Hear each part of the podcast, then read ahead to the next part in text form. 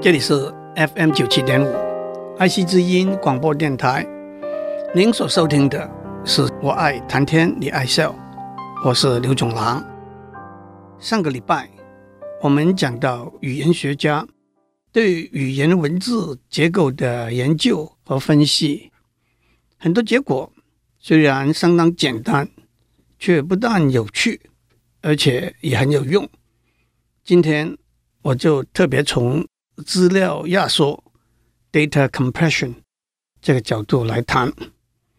从远古时代开始，文字的发明让我们可以存储语言的资料；照相机的发明让我们可以存储图像的资料。按照历史的记载，照相机是在一八二零年左右发明的。留声机的发明让我们可以存储声音的资料。留声机是爱迪生在一八七七年发明的。电影的发明让我们可以存储动画的资料。电影是在一八九五年发明的。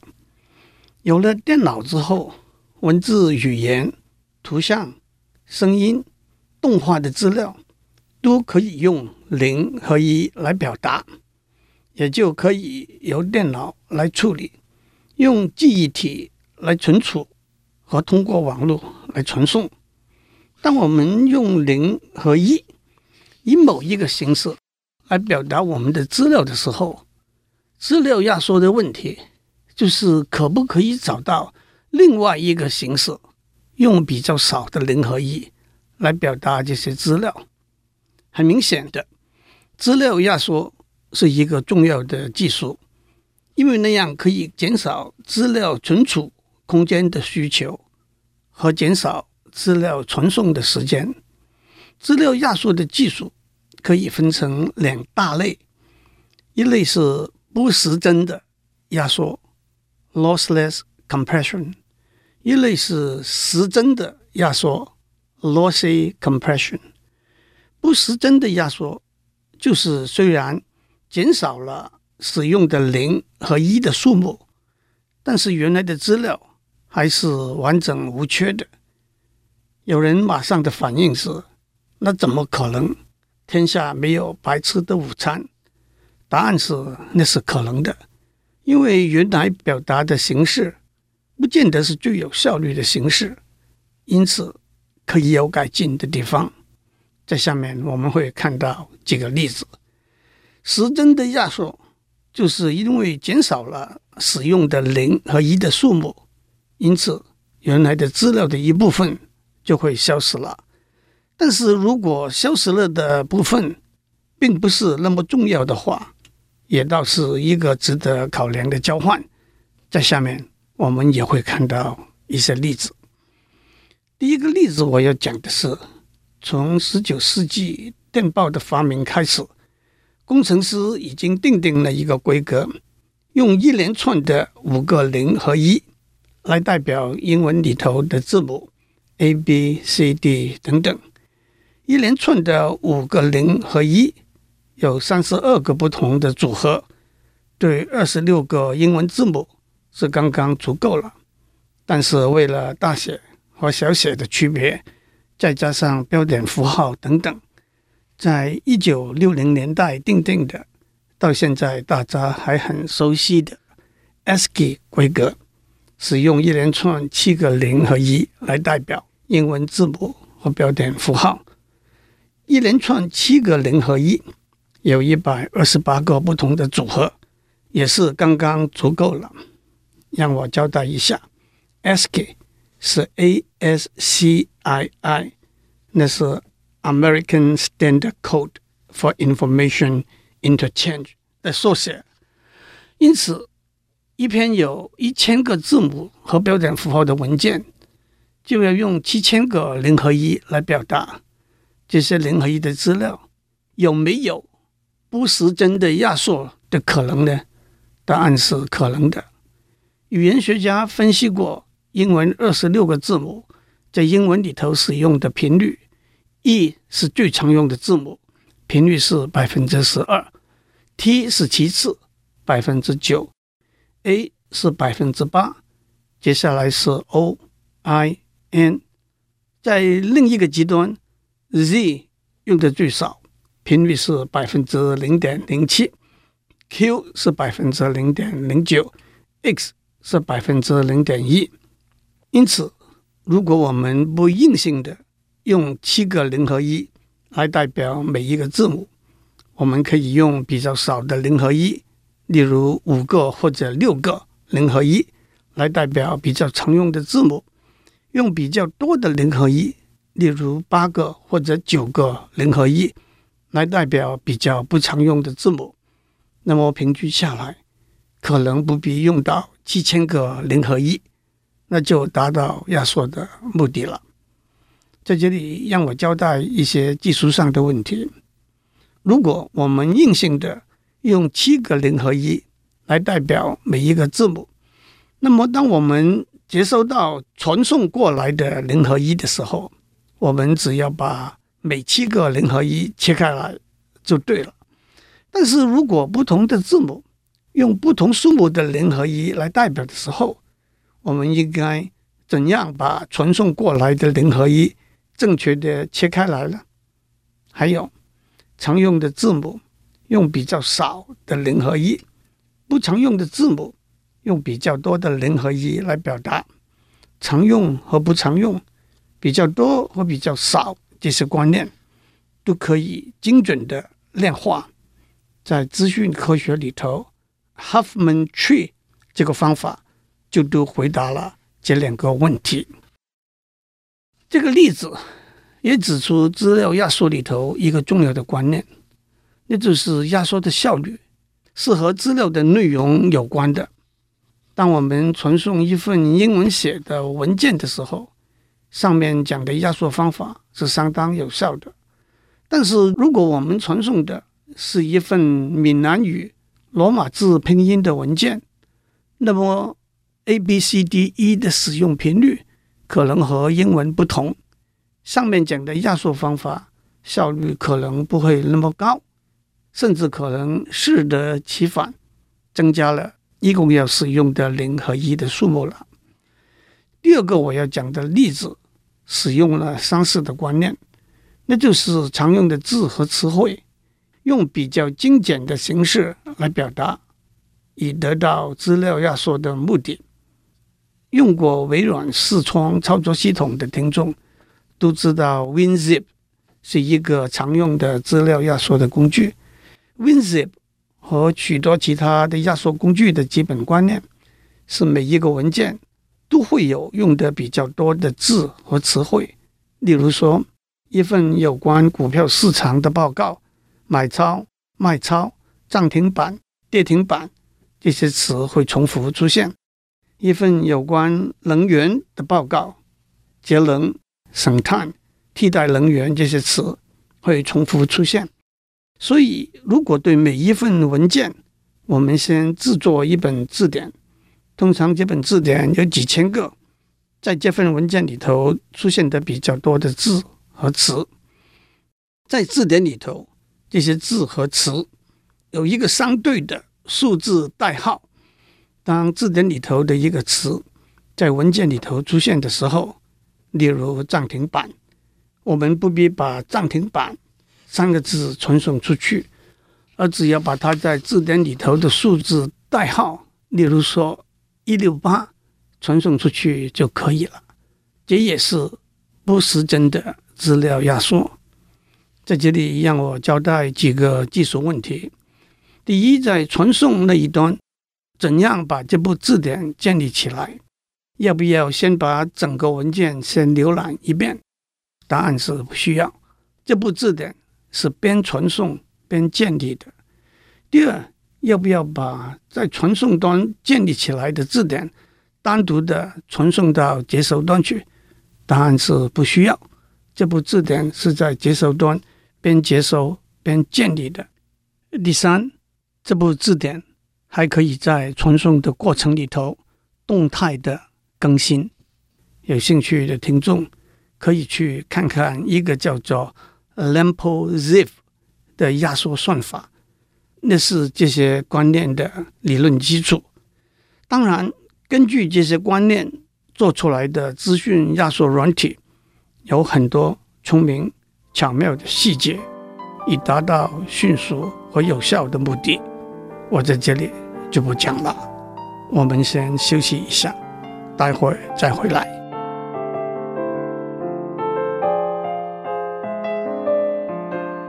我们在上面讲到不同的资料压缩的方法和技术，让我再继续讲几个例子。我要讲的第三个资料压缩的方法叫做连续长度编码法 （Run Length Encoding）。譬如说，我们要传送一连串的零和一，零一一一零零零零一。我们可以直接把零一一一零零零零一传送出去，但是也可以传送零括弧三个一括弧四个零一。如果我们不直接传送一一一，而传送括弧三个一，不直接传送零零零零，而传送括弧四个零。可能是多费了力气，增加了要传送的零和一。但是如果我们要传零括弧十五个一括弧三十二个零括弧八十九个一，那就远比直接传送零一一一一一一一一等等来的有效率了。当我们要传送一张图像的时候，我们会用零来代表白色，一代表黑色。如果图像里头有一大片白色的空间，或者一大片黑色的背景的话，那就是一长串的零和一长串的一。那么连续长度编码就是一个有效的资料压缩的方法了。我要讲的第四个资料压缩的方法叫做差额编码。Delta encoding，譬如说，我们要把班上的学生的考试成绩记录下来，我们可以写九十七、九十三、九十五、八十六，但是我们也可以写九十七减四加二减九，表示第一个学生的成绩是九十七，第二个学生的成绩是第一个学生的成绩减四等于九十三。第三个学生的成绩是第二个学生的成绩加二等于九十五，因为学生的成绩彼此之间差异往往不大，差额编码是有助于资料的压缩的。当我们传送动画里头一连串的画面的时候，譬如电影，一秒钟有大约三十个画面，所以两张画面之间的差异是很少的。因此，我们可以传送第一张画面，然后传送第二张画面和第一张画面之间的差异，第三张画面和第二张画面之间的差异，那就可以把第二张画面从第一张画面还原，第三张画面从第二张画面还原了，也就达到资料压缩的目的。最后。让我讲一个时帧资料压缩的例子。音乐里头含有不同频率的声音，如果某一个频率的长度很大，另外一个频率的长度很小，即使我们把这个长度小的频率拿掉，我们的耳朵是分辨不出来的。使用 MP3 的形式来储存和传送的音乐，就是根据这个原理来做资料压缩。但是这些被拿掉的频率就没有办法还原了。在文学里头也有很多资料压缩的例子，正体字和相对的简体字可以看成资料压缩的例子。灰尘的尘在简体字里头写成一个小字，下面一个土字，既然减少了笔画，小的土也是尘的意思。太阳的阳字在简体字里头是耳朵旁加一个日字，都可以说是不时针的压缩的例子。至于把干燥的干、能干的干和干锅的干字都写成干锅的干字，那就是时针的压缩了。被称为中国文学四大奇书之一的《金瓶梅》，多年以来在市面上流通的版本，都把原著里头被认为不符合社会道德标准的段落删掉，这就是所谓节本、清洁的版本。在节本里头，很多地方就有“刮胡以下删去三百五十二字”这种注解。至于节本，是原本的不实真压缩版，还是时针压缩版呢？那倒是见仁见智了。中国有名的小说家贾平凹，在一九九三年出版的小说《废都》里头，也跟节本《金瓶梅》上市，有许多刮胡以下删去三百五十二字这种注解。唐朝诗人杜牧。有一首题目是《清明》的七言绝句：“清明时节雨纷纷，路上行人欲断魂。借问酒家何处有？牧童遥指杏花村。”有人说这首诗可以被压缩一下，“清明时节雨纷纷”只是讲下雨，是不是清明没有关系？所以“清明”两个字可以删掉。路上行人欲断魂，行人当然是在路上，难道在家里不行？所以“路上”两个字可以删掉。借问酒家何处有？明明是问一个问题，“借问”两个字是多余的，也可以删掉。牧童遥指杏花村，这个问题的答案是杏花村，谁告诉你这个答案无关重要？所以“牧童”两个字也可以删掉。杜牧这首诗的压缩版是一首五言绝句：“时节雨纷纷，行人欲断魂。酒家何处有？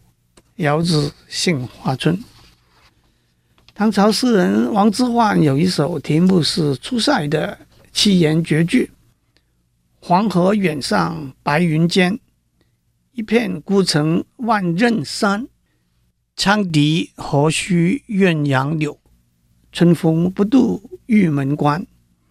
据说乾隆皇帝有一天吩咐他手底下的一位大臣，把这首诗写在扇面上。这位大臣不小心把“黄河远上白云间”这一句里头的“间”字漏掉了。二十八个字的一首诗被压缩成二十七个字。皇帝正要发怒的时候，这位大臣不慌不忙地解释：“我写的不是每句七个字的出塞诗，而是长短句的出塞词。这首词是这样念的：黄河远上，白云一片，孤城万仞山。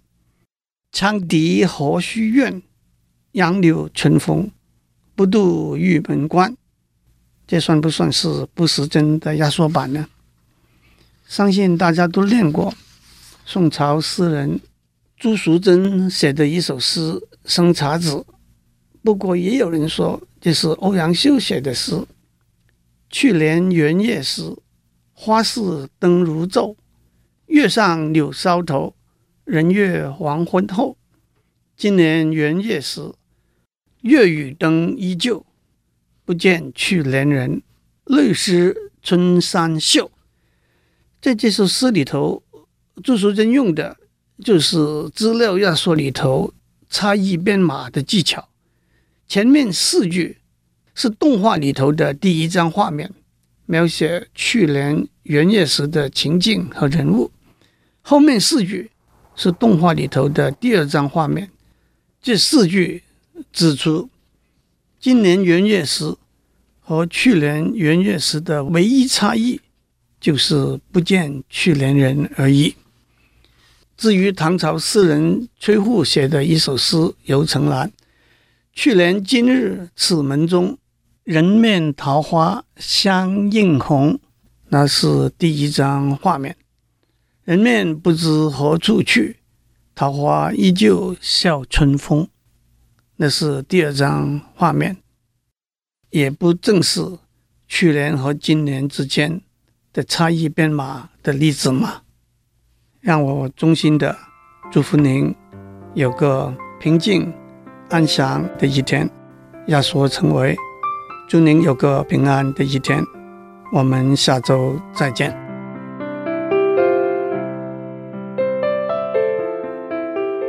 以上内容由台达电子文教基金会赞助播出。